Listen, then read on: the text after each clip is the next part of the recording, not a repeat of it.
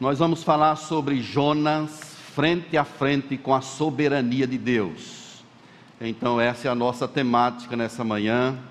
Jonas frente a frente com a soberania de Deus. Fique atento à palavra do Senhor. Deus tem algo a te falar. É interessante como o profeta Isaías descreve a incomparabilidade de Deus no capítulo 40, verso 12 do profeta, eu quero citar esse texto para a gente introduzir. Quem na concha de sua mão mediu as águas e tomou a medida dos céus a palmos? Quem recolheu na terça parte de um efa o pó da terra e pesou os montes em romanas e os outeiros em balança de precisão? Deus é incomparável. Capítulo 40, verso 22, ele ainda diz: Ele é o que está sentado sobre a redondeza da terra, cujos moradores são como gafanhotos. É Ele quem estende os céus como cortina e os desenrola como tenda para neles habitar. Nós servimos a um Deus que é soberano, tremendo, incomparável. O nosso Deus, ele é indescritível esse é o Deus diante de quem nós estamos continuamente. O livro de Jonas não trata primariamente sobre um peixe que engoliu um homem, não trata sobre um profeta fujão, desobediente. A premissa maior do livro de Jonas é sobre a soberania de Deus. Há um Deus que controla todas as coisas. Eu fiquei me perguntando por que, que Jonas não quis pregar em Nínive. Você já parou para pensar sobre isso? Por que, que ele relutou, desobedeceu, não queria ir de forma nenhuma pregar na cidade de Nínive? Jonas, ele era filho de um profeta, é filho de Amitai, conforme o texto nos mostra.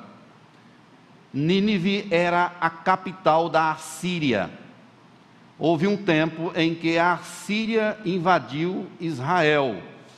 E quando um país invadia outro, uma nação invadia outro, eles cometiam atrocidades, matavam o rei e toda a sua descendência, e também destruía o sistema religioso, o culto era destruído, e matavam também o profeta. Sendo Jonas filho de profeta, a família dele pode ter sido destruída. Então, quando Deus diz assim: Olha, vai pregar em Nínive, ele relutou, ele não quer ir, exatamente por conta de uma amargura que ele traz no coração. Por causa de um sentimento anterior, Jonas não quer ir pregar na cidade de Nínive. Talvez fosse algo justificável do ponto de vista humano. Como é que Deus me chama para ir pregar em uma cidade que esse povo destruiu a minha família, destruiu o meu rei, o rei, acabou com o templo, jogou tudo por terra. Não há como. John MacArthur ele diz que ele cita de uma uma pesquisa não testada de uma tradição judaica que Jonas ele é aquele menino ressuscitado por Elias lá o filho da viúva de Serepta. Ele próprio diz no seu comentário que não há é, como provar isso, é uma sugestão que ele faz. Eu achei curioso, porque foi a primeira vez que eu vi né, ele falar, um autor falar diretamente sobre esse assunto. Mas como não há provado, mas a tradição judaica sustenta isso. Não há base bíblica para a gente afirmar. O fato é que não sabemos ao certo quem escreveu o livro de Jonas, provavelmente ele próprio, e ele está no século oitavo. Então ele viveu no período de Jeroboão II, ele era profeta nessa época, e ele anuncia o reino do Senhor, ele anuncia o chamado de Deus para o povo voltar a servir a Deus, a buscar ao Senhor de todo o seu coração. No segundo livro de Reis, capítulo 14, verso 25, nós temos a indicação de onde Jonas era. Gat-Refé. É uma cidade próxima à fronteira de Zebulon. Então Jonas era dessa região. Ele e sua família serviam a Deus no reino de Jeroboão II. O texto nos mostra que Deus tem um plano. Qual é o plano de Deus? Alcançar o coração dos ninivitas. Uma nação violenta, sanguinária, oferecia os seus filhos em sacrifício a outros deuses, mas graciosamente Deus quer alcançar a esse povo. E quem Deus vai chamar para ir até lá? Jonas. Jonas agora tem uma missão da parte de Deus para ir à grande cidade de Nínive para anunciar a graça e o chamado de Deus ao arrependimento. Jonas se dispôs, mas para fugir ele vai para Tarsis, como nós vimos aí no texto. Ele corre, e de onde ele estava até Tarsis, talvez ele passasse aí pelo menos três meses viajando. Ele quer fugir, o texto é bem claro que ele quer fugir da presença de Deus, ele não quer cumprir esse chamado. Mas vamos responder à luz desse texto como que Deus mostrou a sua soberania nessa história de Jonas. Primeiramente, Deus demonstra que ele controla os elementos da natureza. Jonas está naquele navio, tudo certo, achando que vai de fato fugir, e Deus manda um vento. A palavra vento aí é uma espécie de redemoinho. Então Deus está mostrando aqui que ele controla os elementos da natureza o texto diz que o navio estava a ponto de se despedaçar e Jonas dormia no porão do navio. Essa passagem lembra muito o que Jesus fez quando os discípulos estavam apavorados, havia uma tempestade, Jesus estava dormindo. E não é sem razão que o próprio Jesus faz uma comparação entre ele e Jonas.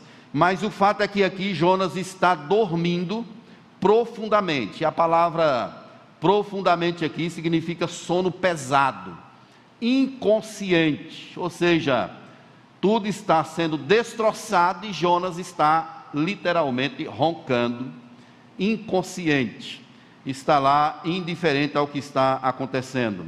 O mestre do navio vai lá, acorda Jonas e chama-o para que ele rogue também aos seus deuses, para que revele ou mostre o que, que estava acontecendo. O desespero tomava conta de tudo, era uma situação drástica. E eles então resolvem lançar sorte, verso 7, e a sorte caiu sobre Jonas. A expressão aqui, jogar sorte, é como jogar pedras, é uma espécie de jogo que eles estavam fazendo ali, para ver é, se havia uma revelação do que estava acontecendo. E essa sorte cai sobre Jonas. E na hora, a máscara de Jonas cai. Quem és tu? De onde vem? Quem é o teu Deus? Qual é a tua ocupação? E Jonas então responde dizendo: Eu sou hebreu, que é a mesma palavra traduzida aí para israelita. Eu sou um israelita. E olha a expressão de Jonas eu temo ao Senhor, palavra Senhor aí no texto aparece em caixa alta. Eu temo ao Senhor dos céus, é a palavra Jeová, que é o nome próprio do único Deus verdadeiro. É como se Jonas estivesse ali se dando conta agora mais profundamente da sua realidade. Os outros estavam clamando a Baal, eles estavam vindo da Fenícia que era o centro de adoração a Baal, e eles supunham que Baal era o criador de todas as coisas, o que controlava os elementos da natureza. E Jonas está dizendo aqui que eu temo ao Senhor, o criador do céu. É como se ele estivesse fazendo um contraponto. E os marinheiros, eles são tomados também por esse temor. Eles sabiam, diz o texto, que Jonas fugia da presença do Senhor, diz o verso 10. Eles passaram a ter conhecimento de que Jonas era um fugitivo que não queria cumprir de fato a missão de Deus. E o mar ia ficando cada vez mais tempestuoso. A palavra tempestuoso aí é enfurecido. É como se a ira de Deus, a indignação de Deus, estava sendo manifestada ali através dos elementos da natureza. E Jonas dá a solução: tomai-me e lancem-me ao mar. Verso 12: E o mar se aquietará. Eu sei que por minha causa vos sobreveio essa grande tempestade. Vejam a reação dos próprios marinheiros, esses que eram servidores de Baal. Agora eles estão clamando. Olha como há uma mudança de direção. Verso 14: Então clamaram ao Senhor ah, Senhor, rogamos-te que não pereçamos por causa da vida desse homem, e não faças cair sobre nós esse sangue quanto a nós inocente, porque tu, Senhor, fizeste como te aprouve. Os marinheiros eram mais crentes do que Jonas. Eles estão entendendo que Deus está cumprindo um propósito, que Deus tem um plano, Deus está fazendo como lhe aprouve eles rogam a Deus, eles exclamam a Deus, eles são tomados por fé. Eles sabem que os planos de Deus não podem ser frustrados. Deus tem um plano e ele mostra a sua soberania, o seu propósito maior, usando, se dispondo dos elementos que ele mesmo criou. Jó, no capítulo 42, verso 2, diz que bem sei que tudo podes e nenhum dos teus planos podem ser frustrados. Jonas foi lançado ao mar e cessou a fúria. A palavra fúria no texto pode ser traduzida por indignação, ou seja, é como se a ira de Deus naquele momento fosse apaziguada por pelo pecador está sendo punido naquela hora. Mas Deus se apropria de um outro elemento da natureza que é um peixe. Eu já vi gente dizendo que é baleia, mas o texto aqui, a palavra literalmente traduzida é peixe. Ele engoliu, que é a palavra deglutir, engolir tudo, engolir por inteiro. Essa é a situação de Jonas ali. Um grande peixe o engoliu e ele vai passar três dias e três noites no vento do peixe. Mais uma vez, essa expressão aqui ela é utilizada por Jesus mais à frente, quando ele se refere à sua própria morte e ressurreição. Então Jesus passou três dias e três noites dos antros do sofrimento, da morte, e ele finalmente foi ressuscitado. E esse exemplo ele é tomado é, para mostrar que há uma similaridade. A história de Jonas aqui está apontando para uma história maior, alguém maior que é o Filho de Deus. Timóteo Keller, ele fala sobre isso no seu livro Pregação, quando ele diz que Jonas falava de alguém maior, que Jesus é o verdadeiro Jonas, que foi lançado na tempestade do sofrimento para que nós, seu povo, pudéssemos ser trazidos a bordo. Então, essa é a similaridade que existe. Deus ele tem o controle dos da natureza. E mais à frente um pouco, Deus vai se utilizar ainda de uma planta. Ele faz crescer uma planta sobre Jonas e depois ele se apropria de um verme. Um verme vai lá e acaba matando a planta.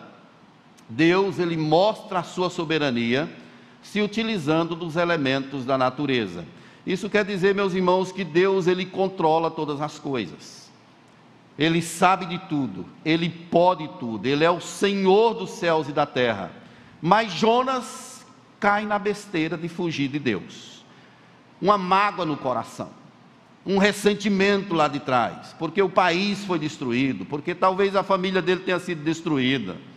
E ele agora, por causa desse ressentimento, e ele é bem claro: eu não quero ir, porque eu sei que o Senhor é misericordioso, bondoso, e esse povo vai conhecer o teu nome. É a única pessoa que eu conheço que fica chateado quando os outros se convertem. É Jonas. Ele não quer que as pessoas entreguem a vida deles a Deus, por causa de um ressentimento, um capricho pessoal. E aqui, meus irmãos, Deus mostra a sua, a sua soberania, demonstrando também a sua graça incomparável. Deus está resgatando aqui todas as coisas. Em meio ao caos, Deus mostra a sua graça. Os marinheiros são alcançados. Isso é bem claro quando a gente lê o capítulo 1, verso 16. Temeram, pois, esses homens em extremo ao Senhor. Olha o que, que acontece. E ofereceram sacrifícios.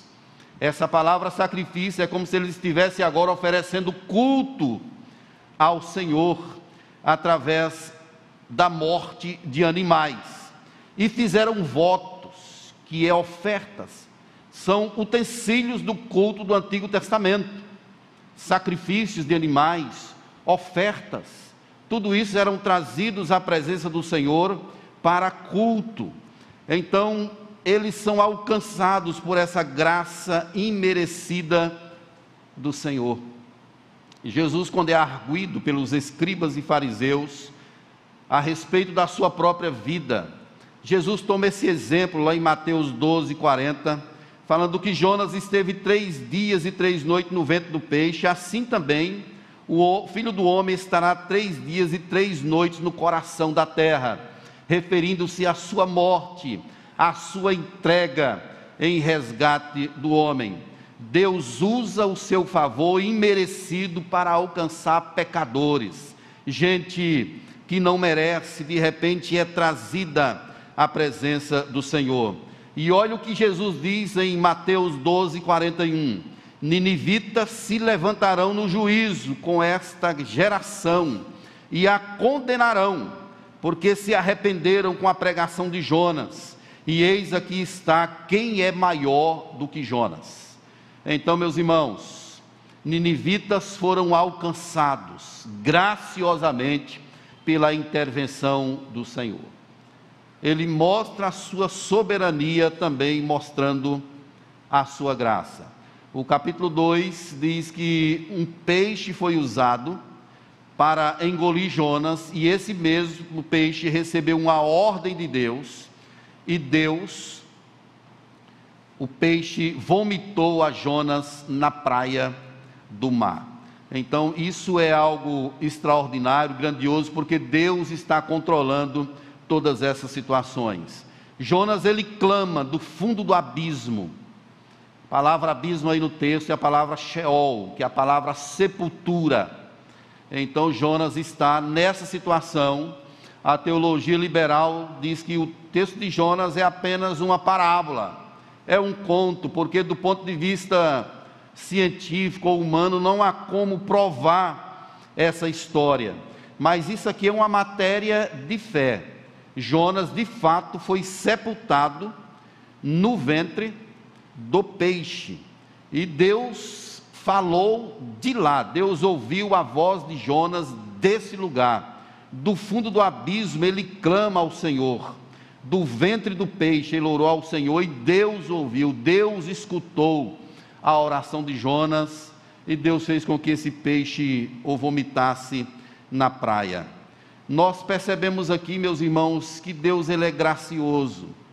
Ele não é o Deus irado, ele é o Deus que faz o que lhe apraz, mas ele usa da sua graça, dando oportunidade a Jonas. O fato de Deus ouvir esse profeta é graça dele, é bondade do Senhor, não é outra coisa, senão a graça do Senhor. E todo o tempo ela está demonstrada nesse texto. Jonas fica chateado porque uma boboreira morreu, porque uma planta morreu. O texto diz que ele ficou indignado, capítulo 4, verso 1, desgostou-se extremamente e ficou indignado por causa da planta. Mas Deus disse a ele que ele teve misericórdia da planta, mas não teve misericórdia de uma grande cidade como Nínive. É como Deus estivesse arguindo com ele, mostrando que ele estava altamente equivocado. Nesse caos todo, meu querido, Deus está usando da sua benevolência e da sua graça. Por que, que Deus está interessado nessa cidade? Por que, que Deus quer que esse povo conheça? Não há outro motivo senão graça. Deus quer alcançar os ninivitas, os assírios. Deus quer que os olhos desse povo sejam, sejam abertos e que eles enxerguem de fato a sua soberania. O capítulo 3, verso 10 diz assim: Viu Deus o que fizeram, como se converteram do seu mau caminho, e Deus se arrependeu do mal que tinha dito lhe faria e não fez. Havia uma sentença de Deus para destruir, mas antes disso, Deus manda o seu profeta, ele vai e Deus vê o arrependimento do povo, e Deus se arrepende daquilo que havia dito e não fez. É bom que a gente entenda essa palavra arrependimento de Deus de forma bem clara, irmãos. Deus não se arrepende como nós. A gente se arrepende de algo que a gente errou, não é isso? Quando a gente erra, a gente se arrepende. Deus, ele não erra jamais, portanto, ele não se arrepende. É que aquilo que Deus fez provocou uma mudança de norte e Deus como que adiou aquilo que ele havia dito, mas não há um arrependimento. Essa linguagem se chama antropomorfismo. É uma linguagem humana para nós entendermos de forma mais clara a forma como Deus age. É uma linguagem humana que é usada aí para a pessoa de Deus. A questão aqui, meus irmãos, que temos em mente é que Deus, ele é gracioso. Ele é soberano e mostra a sua graça aqui na vida do povo.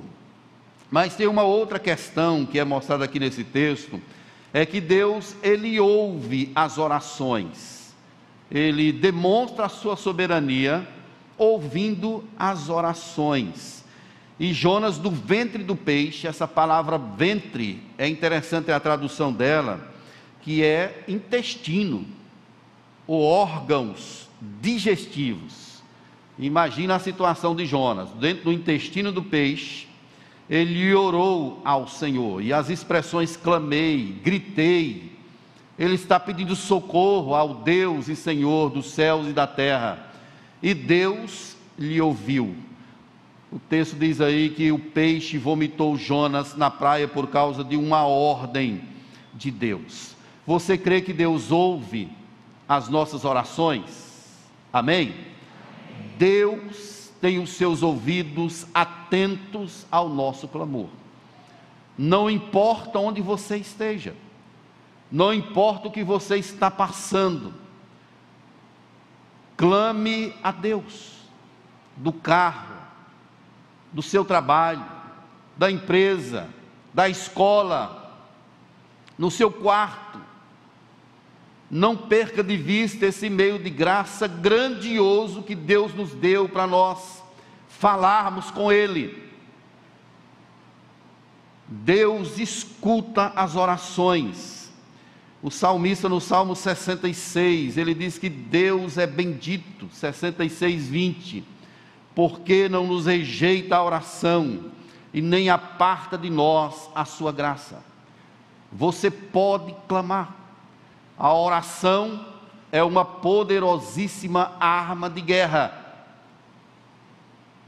Um joelho dobrado diz muito na presença de Deus.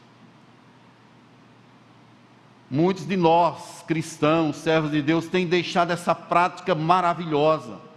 As agendas, elas vão sucumbindo o nosso tempo a nossa correria para lá e para cá vai nos tirando essa graça de estar prostrados diante do Senhor, buscando a presença dEle, servindo a Ele. Nós temos deixado de orar, mas nós precisamos resgatar esse princípio maior e devemos orar sem cessar, como disse Paulo. Orar todo o tempo, buscar ao Senhor, porque os seus ouvidos estão atentos Lutero passou por uma tempestade, no meio dela ele clamou a Deus e Deus o ouviu. Deus está escutando a sua oração, meu querido. Não desista, não pare de orar. Ore por sua casa. Se você se levantar de noite e quiser abençoar sua família, levante, estenda as mãos sobre os seus filhos e os abençoe ore por eles. Clame a Deus, porque os seus ouvidos estão atentos ao seu clamor. É promessa dele. Ele mesmo nos diz que nós devemos buscá-lo e vamos achá-lo. Quem bate, abre. Quem pede, recebe. É Deus quem nos ensina a orar. Eu me lembro que quando eu era criança, adolescente, eu acordava às madrugadas com a voz da minha mãe. Eu acredito que aqui alguns de vocês também. E ela parece que fazia questão de acordar todo mundo quatro, cinco horas da manhã. Orava alto, orava alto, clamando pelos filhos, citando nome a nome, orando pela igreja, orando pela família. Meus irmãos, essa atitude dela marcou muito meu coração, marcou muito a nossa família. A gente não esquece disso, como ela fazia questão de orar pelos seus filhos. A igreja do Senhor nessa geração, nós temos sido tomados por muitas coisas muitas agendas, muitos afazeres e temos perdido de vista aquilo que é essencial.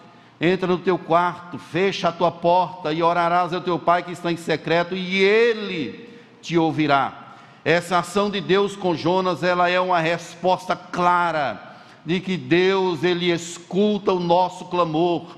Você deve orar pelo seu cônjuge, você deve orar pelos seus filhos, deve orar pela igreja, pela sua liderança, pelo seu trabalho, deve orar agradecendo. Não perca de vista essa perspectiva da oração, em nome do Senhor Jesus. O profeta Daniel orou, Débora, Ana, Davi, são exemplos de que Deus escuta as nossas orações. Jeremias capítulo 29, verso 13, ele fala assim: Buscar-me-eis e me achareis quando me buscardes de todo o vosso coração. Se vocês me buscarem, vocês vão me achar. Clama a mim e responder-te-ei, disse Deus. Jeremias 33, verso 3. Anunciar-te-ei coisas grandes e ocultas que não sabes. É o chamado de Deus para mim e para você. Mas por que será que nós temos dificuldades na oração? Por que isso? Certamente é Satanás, queridos, que quer usurpar essa graça, porque se tem algo que Deus não aguenta, eu vou usar essa terminologia aqui com muito cuidado. Se tem algo que Deus não aguenta é ver um dos seus filhos prostrado pedindo socorro. Essa analogia, ela é feita também relacionada ao pai. Qual é o pai que não socorre um filho que clama: Meu pai, me ajude? Quem de nós vira, viraria as costas para um filho? Jamais. Nós fazemos tudo pelos nossos filhos. Deus muito mais por nós. Se o filho pedir um pão, você vai dar uma pedra? É claro que não. Vocês são graciosos para com seus filhos, muito mais gracioso é Deus. Clame, peça por socorro, grite. É possível que alguém que esteja aqui nessa manhã esteja passando por uma turbulência. Quem sabe o mar estar agitado, beco sem saída, questionamentos, problemas na família eu quero te oferecer uma ferramenta grandiosa que é a oração. Eu quero te relembrar sobre isso. Coloque o seu joelho no chão, vá a Deus, peça por socorro, e o teu pai que está em secreto, ele te ouvirá, é promessa dele. Ressuscite, peça a Deus para soprar um vento hoje na sua vida de oração para dissipar esse nevoeiro da sua vida. Quem sabe você tem tempo para tudo, mas não ora. Ou quem sabe esteja enfrentando problemas grandes pelas suas próprias forças. Você não vai conseguir. Resolva clamar, resolva buscar ao Senhor, e Ele te abençoará. Deus ouviu o clamor de Jonas e lhe deu uma nova chance. Que Deus maravilhoso. E é interessante, meus irmãos, que quando a gente compara a história de Jonas à história de Moisés, por exemplo, Deus não deu uma segunda chance a Moisés. Deus não deu uma segunda chance a Moisés. Moisés bateu com a vara numa rocha, e a rocha era Cristo, e Deus disse: Você não vai entrar na terra prometida. Acabou. No caso de Jonas, Deus disse assim: Jonas, vamos começar de novo. Começa do zero. Você já foi engolido pelo peixe mesmo, você já se arrebentou, quase você vai aí digerido pelo peixe. Mas vamos começar de novo. E Deus vem a palavra do Senhor outra vez a Jonas, diz: vai lá na cidade de Nínive, na mesma forma, no mesmo segmento, e clama contra essa cidade. É Deus dando uma segunda chance. Meus queridos, isso aqui ensina muito a nós. Deus, Ele é o Deus dos recomeços. Amém, igreja? Ele permite a gente começar, às vezes, recomeçar a nossa história. Por quantos peixes você vai ter de ser engolido para obedecer a Deus? Quantas vezes você vai estar no intestino do peixe para entender o propósito de Deus na sua vida? Quantas vezes terá de acontecer contigo? Deus ele dá a Jonas uma segunda chance. Recomeço, eu gosto muito dessa palavra. É quando Deus, em Sua graça, nos dá a oportunidade de começar tudo. Às vezes a gente erra, faz feio, vai para longe, distante, afronta o coração de Deus, vive uma vida triste, mas Deus diz assim: Olha, vem cá, esquece tudo, vou esquecer tudo que você fez. Vou lançar os seus pecados no mais profundo abismo, não vou mais me lembrar dele. Comece de novo. E lá vai a gente, começando tudo de novo, uma nova história. Deus é bom, meus irmãos, que coisa maravilhosa. Esse é o nosso Deus. E eu quero chamar você para recomeçar a sua vida.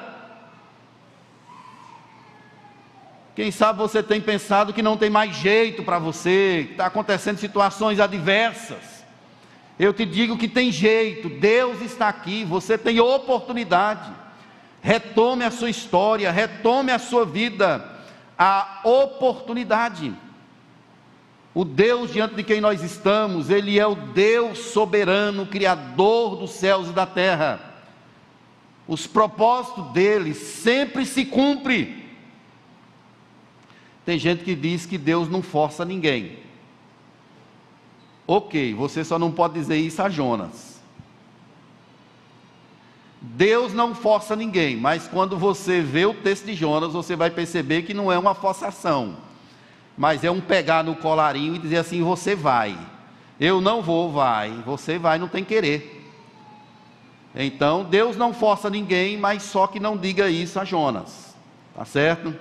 Às vezes Deus pega a gente e usa os seus próprios meios, o seu coração reluta, não quer ir, e Deus te pega e coloca na estrada. Não, Deus, não vou não, você vai. Não vou e Deus passa a rasteira, joga pelo chão, nego sai comendo poeira, cara quebrada, levanta, se humilha, meu Deus, tem misericórdia de mim, agora eu vou. Tudo bem, agora você vai. Ou seja, você não foi forçado, foi por livre e espontânea pressão. É assim que Deus trabalha com a gente, meus irmãos. Deus nos leva a fazer aquilo que Ele quer. Agindo Deus, quem o impedirá? Deus, Ele deu a Jonas essa oportunidade de retomada, porque Ele queria que os propósitos dele se cumprissem. Há um texto do profeta Isaías, capítulo 43, verso 13, que diz assim: Ainda antes que houvesse dia, eu era, e nenhum há que possa livrar alguém das minhas mãos. Agindo Deus, quem o impedirá? Quando Deus quer, as coisas acontecem. O homem reluta, não quer, pretende ir para outros caminhos, seguir outras estradas, ir para outros rumos, mas quando o Senhor quer, a palavra dele, o propósito dele sempre se cumpre. É o que aconteceu conosco. Nós não queríamos a Deus, mas Ele nos queria. Relutamos, endurecemos o pescoço, mas Ele foi atrás, Ele nos quis. Agindo Deus, quem impedirá? Quando Ele levanta a sua mão para realizar, ninguém pode deter a mão do Senhor. A sua vontade sempre prevalece. Quem somos nós? Nós somos como vermes pequenos diante dessa soberania grandiosa, maior do Senhor. Louvado seja Ele, porque Ele atenta também para o nosso coração, para a nossa pequenez. Apesar da grandeza dele, Ele se inclina para nos ver, inclina para contemplar a nossa pobreza, a nossa miséria e nos resgata e nos faz andar na estrada que Ele pretende. Então, meus queridos, nós devemos nos aquietar diante dessa soberania grandiosa de Deus. A história humana não é uma sucessão de acontecimentos despropositados. A história cumpre exatamente aquilo que Deus predeterminou antes de todas as coisas. Tudo que acontece com você, com a igreja, com o mundo, tudo está dentro de um plano maior de um Deus que não perde o controle nunca de absolutamente nada. Essa questão da soberania de Deus, ela é um alento para corações que estão em tempestades. Ela acalma a nossa alma, ela refrigera a nossa alma. Entender que no navio há um piloto preciosíssimo que sabe de tudo, traz descanso ao nosso coração. O vento pode até soprar, turbulências podem vir sobre a nossa vida, mas nós temos a certeza de que Deus está conosco, que Ele é o nosso refúgio, que Ele conduz a nossa vida como Ele quer e não como nós queremos. E ainda bem por isso, isso traz paz ao coração de cada um de nós estava na mira de Deus salvar a grande cidade de Nínive. Muito tempo depois ela seria destruída, mas aquela geração foi salva por causa de uma intervenção de Deus. Você já viu a pregação de Jonas como era sem graça? Jonas é o pregador mais mal-humorado que eu já vi. Ele vai percorrendo a cidade de Nínive e vai dizendo assim: Olha, daqui a um tempo essa cidade vai ser subvertida. E não é que houve um arrependimento coletivo. O rei decretou que houvesse um jejum. O rei se vestiu de pano de saco, colocou cinzas na cabeça. Até os animais foram proibidos de se alimentar. Houve um jejum geral. De onde é que vem isso, meus irmãos? É a graça do Senhor. Estava na visão de Deus, no projeto de Deus, resgatar a grande cidade de Nínive. Jonas não queria, mas Deus quis. E no final de todas as coisas, o que prevalece é a soberania de Deus, a vontade do Senhor e nunca a vontade do homem. Deus ele é gracioso, meus irmãos. Onde abundou o pecado, superabundou a graça. O pecado cresceu grandiosamente na vida humana, mas a graça foi maior. Deus encheu o nosso coração da sua benevolência. Eu fico pensando aqui, meus irmãos, que existem algumas situações que são difíceis, humanamente falando. Tem conversão que a gente olha assim e diz assim: aqui não tem jeito, não. Mas se Deus quiser, acontece de um minuto para outro.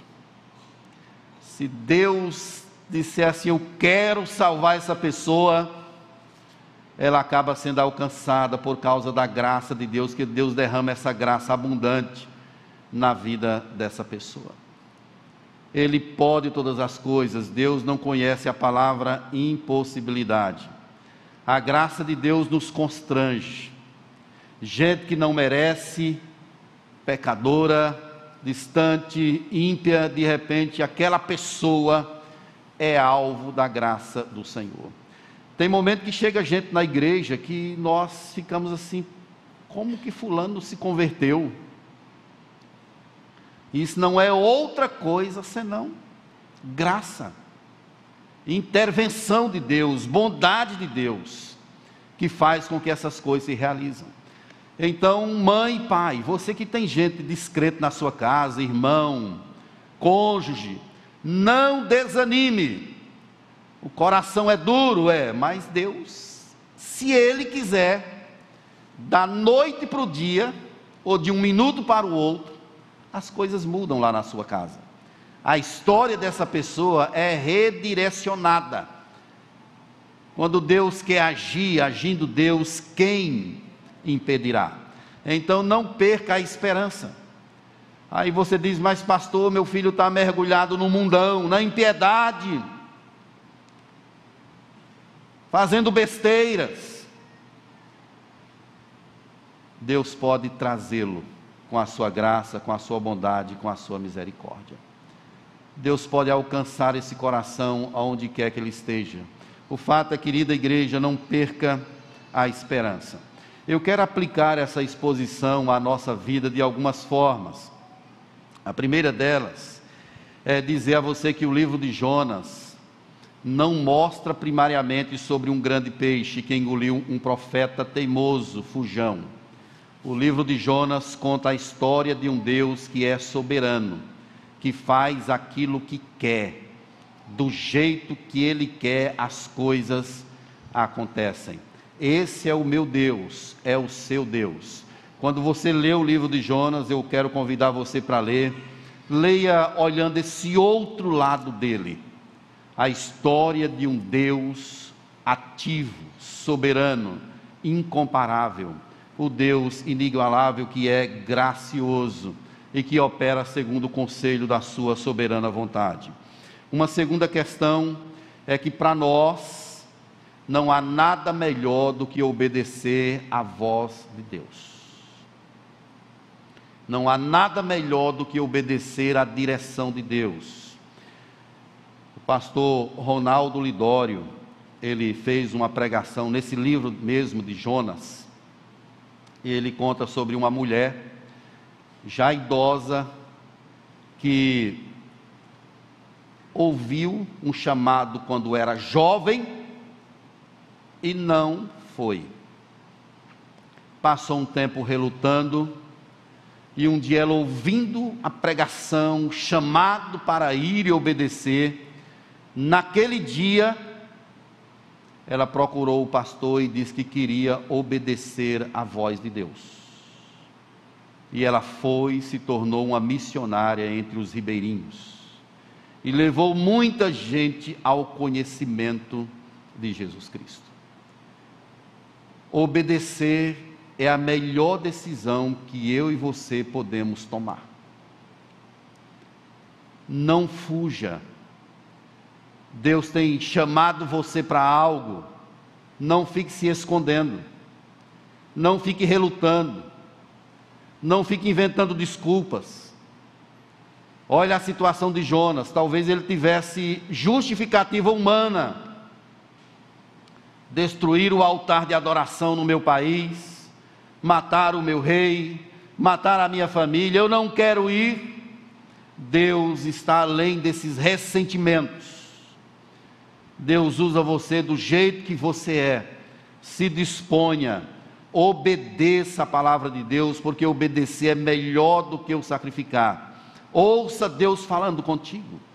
Não importa a idade, não importa a sua origem familiar. Ofereça-se a Deus, Senhor, eis-me aqui, eu quero obedecer a tua palavra, quero seguir a tua direção, quero seguir o teu conselho. Se disponha nessa hora em nome do Senhor Jesus. Se você estiver fugindo, pode ter certeza que você vai ser engolido por um peixe. E você vai parar no intestino dele. Deus faz a sua vontade se cumprir sempre. Obedeça em nome do Senhor Jesus. E finalmente, meus irmãos, eu quero chamar a igreja para clamar para desenvolver essa ferramenta grandiosa que é a ferramenta da oração. Em nome do Senhor Jesus, eu quero chamar você para ser uma pessoa de oração e quero fazer aqui um desafio. Vamos aumentar 10 minutos no nosso tempo de oração. Você topa? Levanta a mão assim. Glória a Deus. A partir de hoje, nós vamos orar mais 10 minutos. Se for preciso acordar um pouco mais cedo, a gente vai fazer isso. Ore por sua família. Diga o nome do seu filho a Deus, da sua filha. Clame. Deus é poderoso para fazer infinitamente mais do que tudo que pedimos ou pensamos, conforme o seu poder que opera em nós. Vamos desenvolver cada vez mais essa ferramenta que é a ferramenta da oração. Eu quero convidar você para ficar de pé.